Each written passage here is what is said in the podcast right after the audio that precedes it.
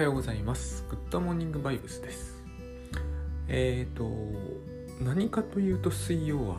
寒くなるんですよね。えー水曜日には、えー毎週じゃないんですけど、倉園慶三さんと収録をするんですよ、YouTube の。この会場がまた寒いんですが、えっ、と、こういう日に限って、なんか今日も最低気温がマイナスでしたけれども、二宮も。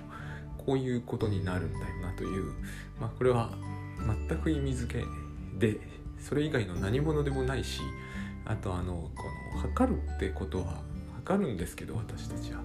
体操便利ではありますけど、えー個人個人には結構不便なところがあって僕ら0度以下になるとなんかそこに意味をつけたくなるじゃないですか。でもこれ昨日に比べて1度低いかどうかぐらいな感じで。で1度の違いって、まあ、体感で分かりますけどあの即座に分かるかっていうとそんなことはないですよね。なんかこう測るから分かることってあってそしてそれは分かんなくてもいいことなんじゃないかっていうこともあってあのまあ、えー数字に囲まれているということは、えーみん便利だし便利だと信じているんですけど、えーひどく不便にも思えたりしますね。えーてなわけであの今日も収録があります。でその収録で、えーぶっちゃけ相談というのがあるんですけどグッドバイブスなぶっちゃけ相談。おかげさまでですね、えーあれです募集を強くかけるとなんかやっぱりいっぱい集まってきてあの質問結構あのいただきましたただあの1回で4本ぐらい使っちゃうんであのぜひですね、えーご応募いただければというかあのお寄せいただければと思いますし、えー、とぜひこれを広めていっていただけると。これはあのこれ自体をビジネスにしてるとか、まあ、ビジネスですけど、えー収益を生み出すとかそういうわけではないんですけどここをやっぱり今結構、えー広げているのですね私たちは。伝わりやすいですよねやっぱり動画だから。なので、えー、とかなりあの力注いでやってる部分なんでこれがあの登録者数だけでもですね、えーこれも意味付けって言えばそうですが、えー増えると大変増えてきてますし増えるとありがたいんで、まあよろしくお願いします。であの今日はあのどうしてももう昨日いっぱい話し込んだ関係上、えーこの話になるなと思ってるんですが、えー留学生の、えー友達の話をします。友達と言ってもね、えこの女性は倉園さんより年上なんですよ。で非常にいろいろ考えさせられた人なんですよ。あの私からすればですね、え留学というのはグッドバイブスはもちろん知りませんでしたし私が渡米したのは2001年ですからね。私が28歳の時です、えーテロの直前です。私が行ったのはね。であのグッドバイブスは愚か。タスクシュートもなかったと。まあだからなんだって言われると困るんですが僕からすると、まあ、これもイリュージョンですが都市空間もいいところでですねこの2つなしにあそこでやれたのは偉いなと、まあ、若かったということも大きかったよなと。本当思いますね。タスクシュートあったらどんなに楽だったろうっていうのも思い思いますしグッドバイブスが知ってたら本当良かったとも思うんですがまあどっちもなかったわけですからね。この世にはタスクシュートあったかもしれませんけどね。えーまあでも私大橋哲夫さんは知らなかったと、知らない時代もあったんだよなそういえばという感じです。でえまあ行ったわけですね。であのーで1年間はもう本当にまあテロもあったってこともあるんですけどもなんだかさっぱりわかんないうちにと飛ぶように過ぎ去ったっていうのがまさにこうぴったりなんですよ。で2年目になってその女性がマリコさんって方なんですが、まあ実名出しちゃってますけど非常に珍しくはない名前だと思うんでまあいいかなと思って出しちゃいますが、まあ、ご本人も出されてますしね。えー、とところどころではでこの人が来た時に、えーまずまあ会って喋った時に思ったことはですね、えーとこの人来た瞬間にすごい有名になっちゃったんですよ。まああの一人年齢がずっと上だったということもあるんですけど何よりもやっぱりみんなにあのみんなっていうのは留学仲間みたいなコミュニティですねアジア人コミュニティみたいなのができてるんですけど私の行ったところにはできてたんですけどあのみんなの中では子連れというのが衝撃的だったんですよ。子連れは不可能だろうっていうのがやっぱりあの言ってる人間の実感としてあるんですね。子連れ無理あのありえないその子供が高校生と大学生とかならまだしも、えー、小学生とかそれ以下ってなると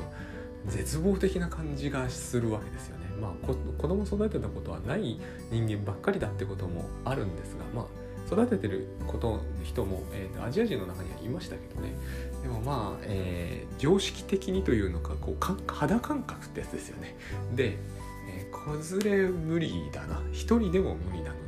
3人っていう話がもう広がっていて、えー、その人に僕は目あの見る前からも広がっていてなんかすごいことが起きるんだなまたとなんか漠然と自分は自分でむちゃくちゃ忙しかったんであんまりこういろんなことに、えー、興味を示してる余裕はなかったんですね。で会って話してみてなんかこう絶望感が深まった感じがあったんですよ。というかえっ、ー、とですね私はこの人の話を聞いた時に、え気は確かなんだろうかって思ったんですよ本音のところでは。あのまず3年間以内に戻るみたいな話をされてたんですね。でそれしかそもそもお金がないと、まあ、あのお子さん連れていらっしゃいますしね。でえっ、ー、と3年でで戻るっていうのは私にはもうなんかまず絶対無理だっていうのがあったんです3年じゃあ多分えっ、ー、と英語がなんとなく喋れるようになりましたっていうことで帰んなきゃなんない。でそのために、とお子さんの一時期とはいえ小学校付近をこっちで過ごして、えー、生活費も全部投入していやいやいやいやいやあなんて言うんだろう何と言えばいいのか分かんなかったんですけど、えーと、気は確かなんだろうかっていうこれしかなかったんですね。当時の私のあの印象としては。いや正気じゃないんじゃないかなみたいな感じでした。あの、まあ、心理学をやってたということとは何の関係もなくですねあの日本語で言うじゃないですか。気は確かなんだろうなってあまり言わないですけどね。あの私はまさにそういう感じだったんですよ。でえっとまあ、えー、 TOEFL っていう当時のまあそんなものを持ち出すまでもなく英語ができるというだけはっきり言えばですねあの言っていた日本人はあのほぼほぼ特殊特別勉強しているという人を除くと一旦年数に応じるんですよね英語力などというものは大体。で、えーと、できるって特別できるっていう感じではなかったしあの、まあ、先生やっていらっしゃったって話だったんですけど、えー、音楽のっていうことだったしもうどこをどうとってもですね3年でなんかこう所定の目的がそれが何であれですね達成される感じはないしかし投入している、えーとものは半端ないみたいななんか全人生かけて必ず外れるギャンブルやり始めましたみたいなそういう印象以外は何もなかったんですね。あのあのすごい面白い話をするしあのいい人なんだなっていうのはすぐ分かったんですけどそれ以外にはこうやっぱり、えーと、狂気だ狂気しか感じられないっていうなぜそこに狂気が感じられるんだろうとは思ったんですよ。別に、えーと狂気的なところはないんですよ。ただ行動そのものが私たちのその留学の、えーと、それこそ常識ですよね。からあまりにも逸脱していてなんか偏差値とか IQ で言うとですね偏差値がいいかな。50が標準じゃないですか。なんかもう185ぐらいなそういう感じなんですよ。こう外れしすぎていて何を言えばいいのかも見えてこないっていう感じだったんですね。であのお子さん3人いてまず私と同じ学生寮にいらっしゃったんですけどその学生寮って部屋ごとにキッチンなんてないんですよ、えー、だから食事を作るのは共用キッチンなんですけどその共用キッチンっていうのがあんなに広いアメリカのあの空間がすごい無駄になっているにもかかわらず、えー、ガスコンロが1個しかなくてで、えーと、といわゆる流しですよね。が1個しかないんですよ。そこが共用キッチンなんですよ。あの30人ぐらいの。それだけでももうすでにダメじゃないですか。あの家庭が生活できる雰囲気はそこにはないんですね。しかも、えー、私と同じフロアの人たちはアメフトのまあみんな人はいいんですけれどもあのまあ言ってしまえばアホなアメリカ人ばっかりなわけですよ。あの音量を12にしてロックをずっとかけ続けるとかそういうことをやる人たちばっかりなんですよ。でこの中で子供3人まあ2人だったんですけどその時には連れて家庭生活を営むそれがまずできない留学云々以前にそんなことは不可能だと思ったんです。あのお風呂もあるにはあるんですけどやっぱ共用だししかもあのああのアメフトの人たちってお風呂の中でうんことかしちゃうんですよ。私あの風呂には一回も入りませんでしたけどまあ本当に正気とは思えないんですよねある意味では。家庭生活とかじゃないかったわけです。なのでまあそのこの人は来たけど、えー、早々に帰るのが一番いいだろうなと思ったんです。でなんだかんだ言ってですね結果から言うとえ留学当初の目的をしかも一番遠かったゴールのはずなのに、えー、達成したのってこの方だけだったんですよ。私を知る限り日本人の留学生は多分20人ぐらい知ってますが、えーと、当初のもっとはるかにつつましい目的すら達成できた人ははっきり言って誰もいなかったんですね。まあ分かりませんよ。あの一人一人を全員あの実地調査したってわけじゃないんでかなりすごいいいきっちりやっていったっていう人ももちろんいましたしいたんですが私なんかも中途半端に帰りましたしねえーと、大概は中途半端以前に帰るんですよやっぱ結構大変なんですよねさまざまな意味でお金もすごくかかりますし、えー、それよりも体力が結構続かないんですアメリカって寒暖差とかもすごく大きくて、えー昼は30度夜はマイナス10度みたいな日も発生する大陸ってっそういうところがあるんですよ。で割とあの長くいると妙に持病が悪化したりもしますし私もアトピーがめちゃくちゃ悪化したんですよ。であの結局いろんな原因があってまあ普通帰るんですよね。私アメリカにいて一つ学んだことは日本人大リーガーってすごいなって思うんですよ。あのあっちに行くとパフォーマンスが普通の日本人は落ちますよね。普通になんかセーブモードであの動いてるみたいになっちゃうんです。言葉通じないっていうのも大きいですけどあの気候とかが違いすぎて、えー、結構だんだんだんだん体がこう、え、消耗していくんですよ。この消耗は何て言うんですかね。えー、疲れがたまるとかそういう話とは全然違うんですね。本当にこうならではの病気にかかっちゃう人とかもいますしアメリカでしかかからない病気みたいなのもあってですね。しかもあのおあつらい向きにっていうのはまさにおかしいんですけどアジア人だけがかかるアメリカだけでなる病気っていうのもあるんですよ。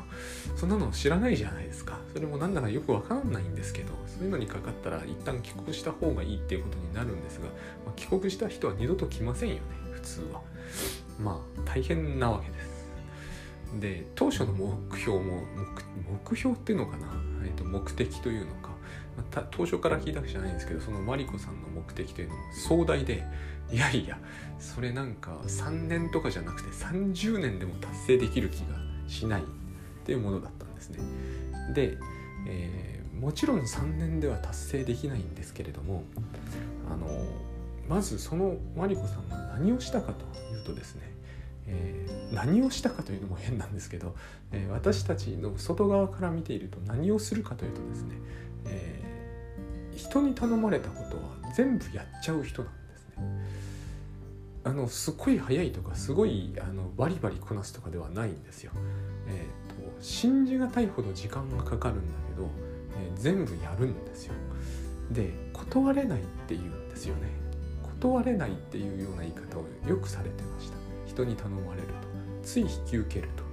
でなんかやりたくなってしまうと。よく言うじゃないですか。私最近も読んだんですけれども、えーと、人にいいように利用されていると。そういうことをやってると人生が、えー、どんどん侵食されていくとか、えー、侵害されていくっていうあるあるじゃないですか。会社とかでも人よしでいたらえっ、ー、と何て言うのかな。ボロボロになるまで使い込まれて捨てられると。まさにそれを地でいくんですよ彼女は。えーと、明らかに彼女を利用はしてないにしてもやっぱり依存はちょっと言い過ぎですけど依存っていうのとは違いますからね頼り切っちゃうような人っていうのもいるんですよね。あの学校の先生やっていたというだけあってというのかその性格も相まって面倒見がめちゃくちゃいいんですね。で多分学校でも時代でもそうだったと思うんですけど多分えっ、ー、と留学に来てもやっぱそうなんですよ。でやっぱり私は気は確かなんだろうかと思ったんですね。そうでなくても、えー、多分30年経っても達成されない目的を3年で達成しようとしてるわけだから人の10倍ぐらい速度を上げなきゃなんないじゃないですか。お金に限度があるんでアメリカでお金なくなるっていうのはもうダメですからそもそもあの学費がありますからねもちろん寮に払ってるお金もありますし、えー、で食費も普通にあるじゃないですか子供もいるわけですからで、えー、人に頼まれ事をやってる場合じゃないわけです。頼まれ事には様々ありますけどあの例えば留学生の知り合いの宿題を見てあげるとかしちゃうんですよ。でしかも宿題を見たところであの学校の先生だったら宿題を見るってことは容易に容易にできると思うんですけど、えーと、宿題をする能力そのものはそんな変わらないじゃないですか。もしかすると頼んでる人の方が高かったりするんですよ。だからもうなんかこう頼まれている方が優秀ってわけじゃないのに頼まれるっていうのをやっちゃうんですね。やっちゃうんですよ。で私はやっぱりこうこの人は えーと、気が狂ってる日常この言葉使っちゃいけないんですけどこれ以外の表現はなかったんですよ。理由はでもすっごい興味深いとは思ったんですよね。あのどういう衝動がこういう行動を駆り立てるのか、なんかやっぱり心理学やってる人間だからなのか分かりませんが私はとにかくこう、えーと単純にすごくこう好奇心を駆られてしまいまして、えーと、なぜこうなするんだろうっていうのももうずっとあったんですよね。話もすっごい話し込みました。一番話した人だと思いますアメリカで。聞いてもですねよくわからないわけですよ。そのこうえっ、ー、とまああれですよね。言う言うならば、えー、金八先生なわけです。ただし問題が解決できない金八先生なわけです。ひたすら奔走しまくるんだけどあの問題が解決に向かうわけではないと。で若い人たちですよね。私より若いですからねほとんどの人は。20代中盤か前半。人によっては10代。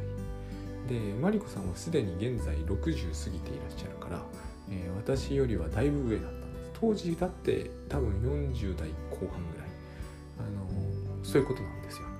で面倒見がいいわけですけれどもまあはっきり言ってですね留学生のえっ、ー、とお利口なんで皆さん。あの明らかになんかちょっと下に見てるんですよね。あの年はそんなに上なのにちょっと下に見てるそういうのを許容しちゃうキャラっていうか、ね、人っているじゃないですか。そういう感じもあったんですよね。ご本人どう感じてるかわかんないですけどあのあんなにアホなことばっかりやっていてとにかくこう容量が悪いと。でみんなそう思ってたんですよ。でも私はですね気になって仕方なかったんですよね。そういうもんじゃなんだろうかって不思議だったんですよ。だって10代の人があんなバカなことやっててあの人生棒に振るよって言うじゃないですか。でもその人は10代じゃない、えー、先生やってきて50になってお子さん3人もいてそういうことが分からずにここまで来るだろうか思うんですよね。10代の人が自分すごく賢いと思っているとお年頃ではありますがまあ50代10代まあよほど能力差があるっていうんでなければですねその10代の人に分かるようなことが50代になって分かんないってこと。50代だったか当時40代だったかもしれないですけどね。そんなことってないような気がしたんですよね。自分20代最後でしたけどアラサーでしたけどいわゆるえっ、ー、とそんなに考えてわからないような話じゃないですよね。で、えー、3年分しかお金はなく、えー最後は修士から博士まで取ろうというつもりがあってアメリカでカウンセラーの資格ないし日本で通用する資格ぐらいまで取って、えーつまり心理学の週やつを全部終わらせて、えー学士も取って修士も取ってあわよくば博士も取ってカウンセラーになる。僕はそれをそれを僕も考えたことなんですよ。でも20年はかかる。だからやめようって思ったんですよね。当時28歳だから48ちょうど今ぐらいか。ところがそのマリコさんが来た年がそのぐらいなわけですよ。でこれはありえないしそこで、えーと、人の頼みを片っ端から引き受けてしまうというのも当然ナンセンスだなと思う。でそういう方なのでいつしかですね、えーと、知り合いの人の日本人コミュニティとかとも知り合ってそこでも頼まれ事をして引き受ける。で、えーと、教会に行ってらっしゃったんで教会に行ってもボランティアをやっちゃうと。なんかもう1日200時間ぐらいあっても3年では終わんないだろうなっていう感じになったんですね。本当にそういう感じになっていくんですよ。ところがですねあの進んでいくんですよね。ものすごい歩みがゆっくりなんですけど自分だってゆっくりなんですから。で私は、えーと、そのお利口さんたちと同じようにですね、えーと、自分のことしかしないわけですよ。それでも私はですね自分のことはできてたんですよ。あのひたすらこう英文を読むと自分のこう教科の英文をひたすらひたすら読むとそれはできてたんですよ。なんとかかんとか。それで一日終わりますけどね。でマリコさんはその他にいろんなものを引き受けちゃうわけですね。でまず見ていて感じたことがですね。自分のことしかやらないとしても、え、できないっていう人の方が多いんですよ。10代20代中盤で。でなんでかっていうと怖いからなんですよ。これが私何度も聞きます聞きますよね。あのタスクシュートやってるから、えーと、この長期プランはこのペースで終わるのかどうかが分からなければ、えーといけない。不安だから安心してやりたいと。でも私は留学経験から知っているんですよ。そういう見通しは立ち得ない。なぜならば自分自身がそのペースを保てるかどうかについての決定打がないから、えーと、私よく未来が読めないっていう話をしてそういう時地震の話とかを持ち出すけど実は当てにならないもののもう一つの重大なファクターとしてあんまり言いたくはないんですけど自分自身ってのがあるじゃないですかでこれだともう意志力とか習慣の力とかいう話になるんですけどはっきり言ってとんでもないと思うんですよね意志力とか習慣の力がものを言うことはあるでしょうが1週間先の自分がやるかやらないかをそれで、えー、予知するということはありえないんですよ。でみんな私は当時はライフハッカーだったわけでもライフハッカーというかライフハック好きでしたけどライフハッカーやってたわけでも、えー、タスク管理の、えー、ケアしていたわけじゃないんでえっ、ー、とその聞かれて聞かれて何も答えないってことはさすがになかったんですけど基本聞かれても答えられることはないなと思い思ってました。だから答えるにしてもですね結局その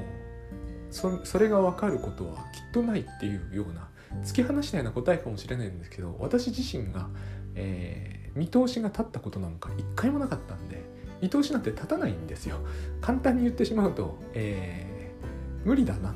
見通し立てると出てくる答えはいつも同じなんです。無理だと。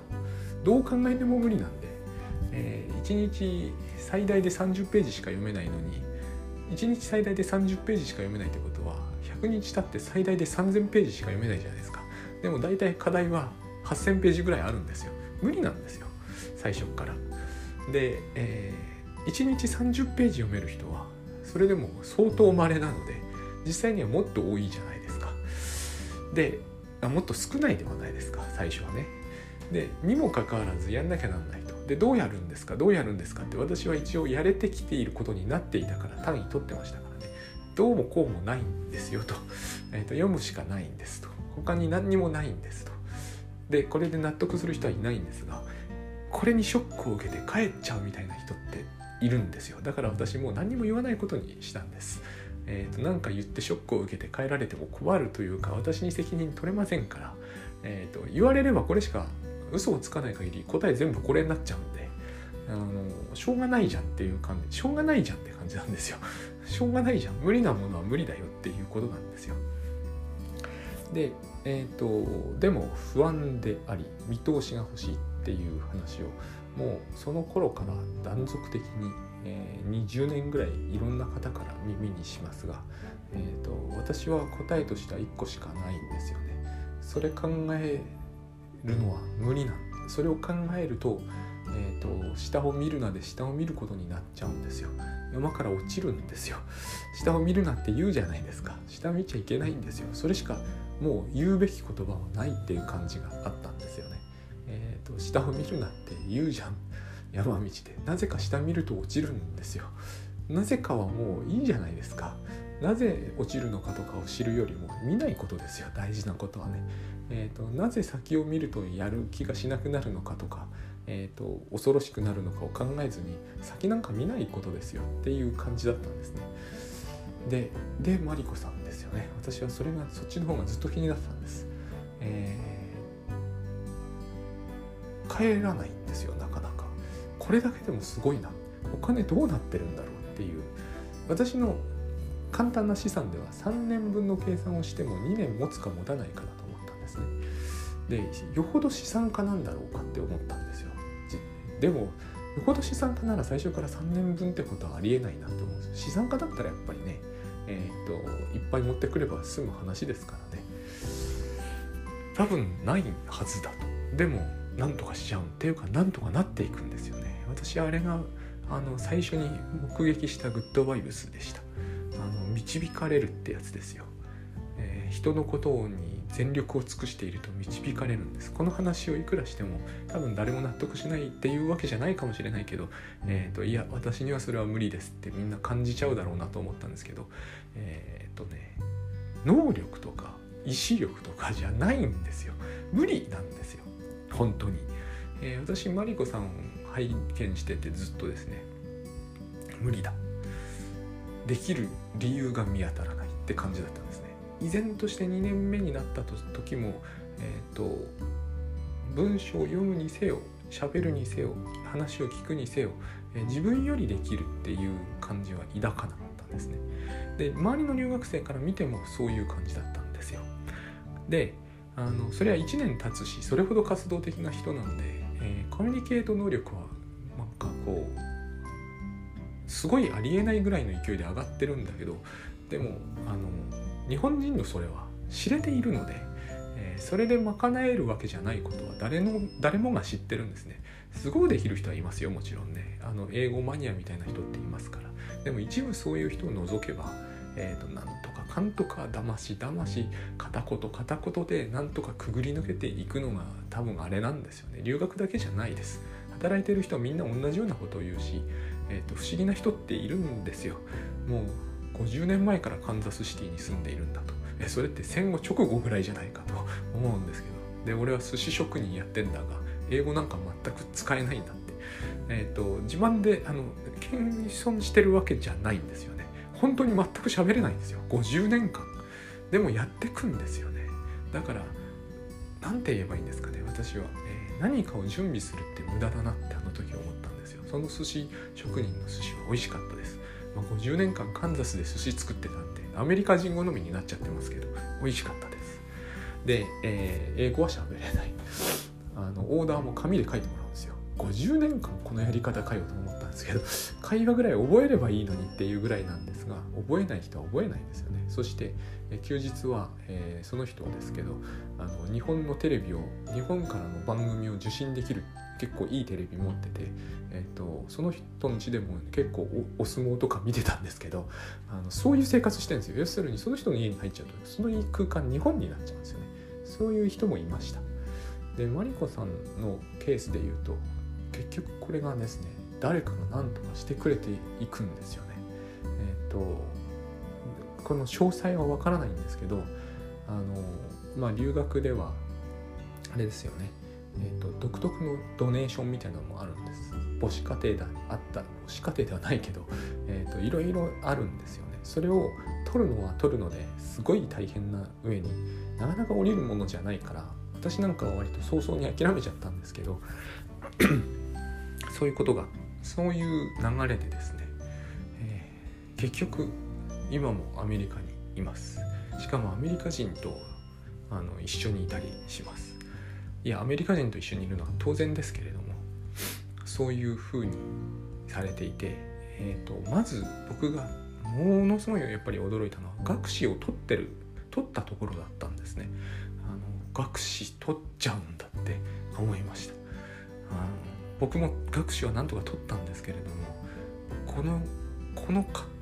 プロセスで学士取れるんだって思ったのはもう非常に衝撃的でしたねその頃以後にあこの人多分最後まで行くんだろうなというふうに思いました。でやり方を聞かれるんですよ。私はその人じゃないからマリコさんじゃないからなやり方は分かんないけどずっと一緒にいましたからやっぱ聞かれるんですけどあれはやり方というものとは違うよねと思いました。で容量が良くないって話は周りの人はみんなするんだけどそうかなって思うんですよね。じゃあ容量がいい人は何で容量よく帰っていくんだろうって思うじゃないですか。諦めるからなんですけれどもあと不安だからなんですよね。見通しが立たないから。でも私はマリコさんに見通しが立っていたことは一度もないだろう。まあ立てたことはあったかもしれませんがその見通しは間違ってますから、えー、3年で終わるはずだっていうのは見通しってやつじゃないですか。多分まだ終わってるか終わってないかで20年ぐらいは経過していますね。この段階ですでに見通しというのとはそれは違うと思うんですよ。でもえっ、ー、と何て言うのかな。そのこれがやり方だとしてもこういうやり方というものはどうせ人は採用しないだろうし、えー、実際に途中途中で起こってることは、えー、それを当てにしたらまずいだろうっていうのも多いわけですね。あの誰かがお金のある人が出してくれるとか、えー、貸してくれるとか、え学校を子供の何とかを面倒見てくれるとか家に住まわせてくれるとか全部そうなんですよ。全部何かが起こるんですよこれはグッドバイブスでいう導かれるってやつだけどそして、えーと、教会に行っていらっしゃいましたか、えー、神様が導いてくれるのかもしれないけどこういうことをライフハックやってる人たちって受け付けないわけですよ。何かもっと再現性のある方法って言うんですけど再現性なんかどこにもないわけですよ。このような事柄について。再現性なんて、えーと私の見たところ一かけらもないんですね。この人にしか起きないことが起きている。という説明しかできなかったんですよ。で私自身だって結局そうだったと思います。私にしか起きないことが起きなかったら、アメリカに5年いることも不可能だったろうなといくつかのことは私にしか起きないことだったんです。でこのことに私たちは不満を抱くんです。えー、そうではなく誰にでも起きることを起こす方法を教えろっていう話にどうしてもなるだからしょうがないから自分は8ページずつ英文を読みましたと。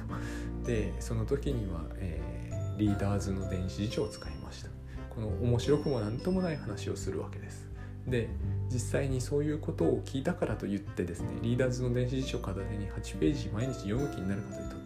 そういう気にはならない。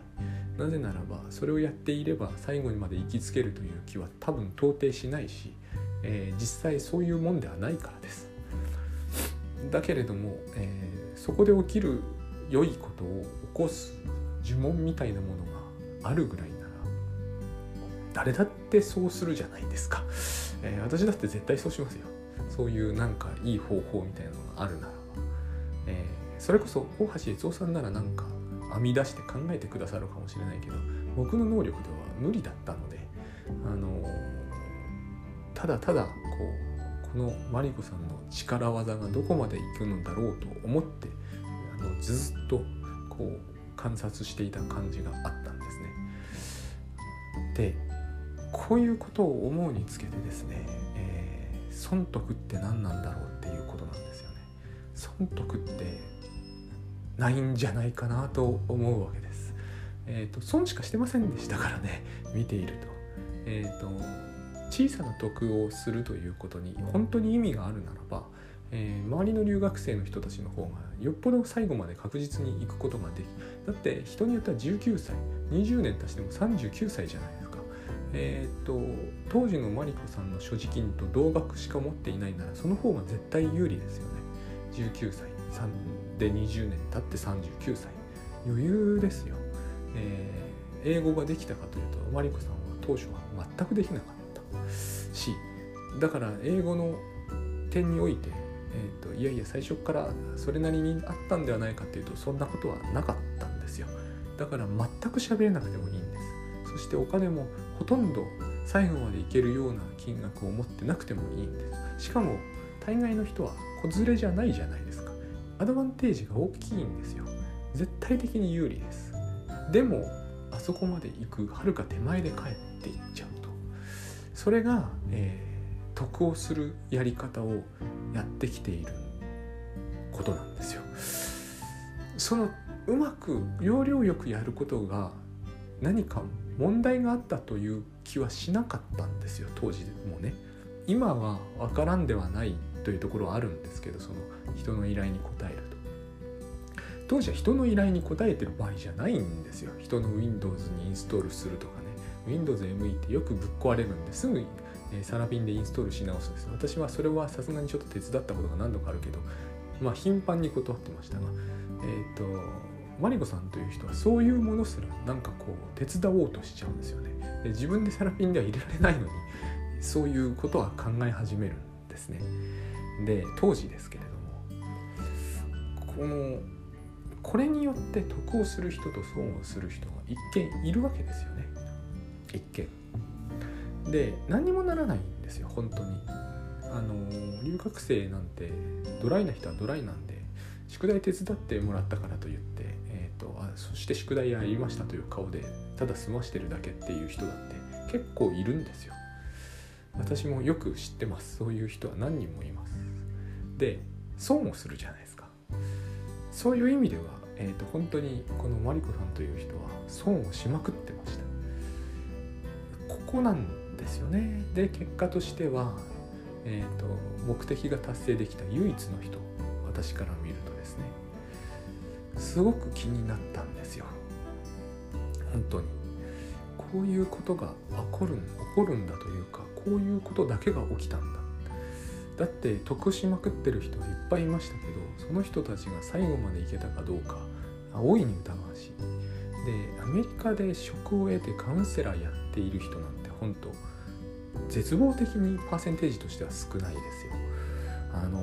当時からもうすごい話題になってたんですよ。コリアンとかチャイナとか優秀な人いっぱいいますがドクタードライバーとかって言うんですよ。ドクターズライセンスを取ったんだけど職にはつけずに、えーと、タクシードライバーになっちゃうというのをドクタードライバーって、えー、揶揄されるんですね要するに。すごい高学歴でドライバーにしかなれないと。なんでそういうことが起きるのかっていうこともあるんだけれども、えーと、と不安になりますよねこれ。だってかけるお金は多分2,3000万とかいくわけで。かかる年数も15から20年という年数で、えー、人生棒に振るじゃないですか。そういう言い方をするならばですね。そして最後はタクシードライバーになるんだったらだったら即な即座になればいいじゃないですか。って思っちゃいますよね。これに何の見通しもなく投入していきしかも、えー、そのところどころで起きる小さな損得では損ばっかりし続けると。で最後まで行ったわけですよね。私はそのウッドウェブス読んだ時に思い出したんですよやっぱり、うん、そういうことを見てきたなって思ったんですよ。その損をするというか得をするというかわからないんですけどね。作用が馬なんですけれども。で、え、導かれるって話を読んでうさんくさく聞こえるわけですね。でヨニコさんもよく導かれるんだっていうような話をところどころでしてたんですけれどもキリスト教ですしね。うさんくさく聞こえるわけですよ日本人には。信仰してる人は別として。で、えー、誰も納得しない。だけれども現実はそこで進行していく。そういうものを目撃したっていう感じ。僕は結局そのような流れに乗ったわけじゃないんですね。ただ目撃した。一つだけはっきり違うことがあります、えー、人脈と人はよく言いますが私はそういう意味で言えばアメリカにいた割にはつながりそうになったつながりとつながりきれずに結局終わってます。マリコさんものすごく友達多いです。後から、何やってんだかよく分かんなかったけれども友達はすごく多いですね。でこれは留学生には一つの壁になりやすくて友達できないんですよ。なかなかね。特に現地の。しょうがないんですよこれは。しょうがないんです。言葉がつはっきり言って片言しか喋れない人と一緒にずっといたいと思う人ってそういうもんじゃないです。現地で。でもあの全く作れないってこともないんですけどね。でも非常に難しいところです。これと損得って絡むよなって思うんですよこれがつまり、えー、人とつながるっていうことのそのある意味自分で自分のことを難しくしてしまう、えー、一つの問題なんだろうと。これをテクニックで何とかしようと私たちはしがちなんですよね。なぜならば自分自身が忙しいからなんです。あとは何、えー、て言えばいいんですかね。まあ突き詰めるとこういうことなんですよね、えー、オープンマインドにはなりきれないからなんですね。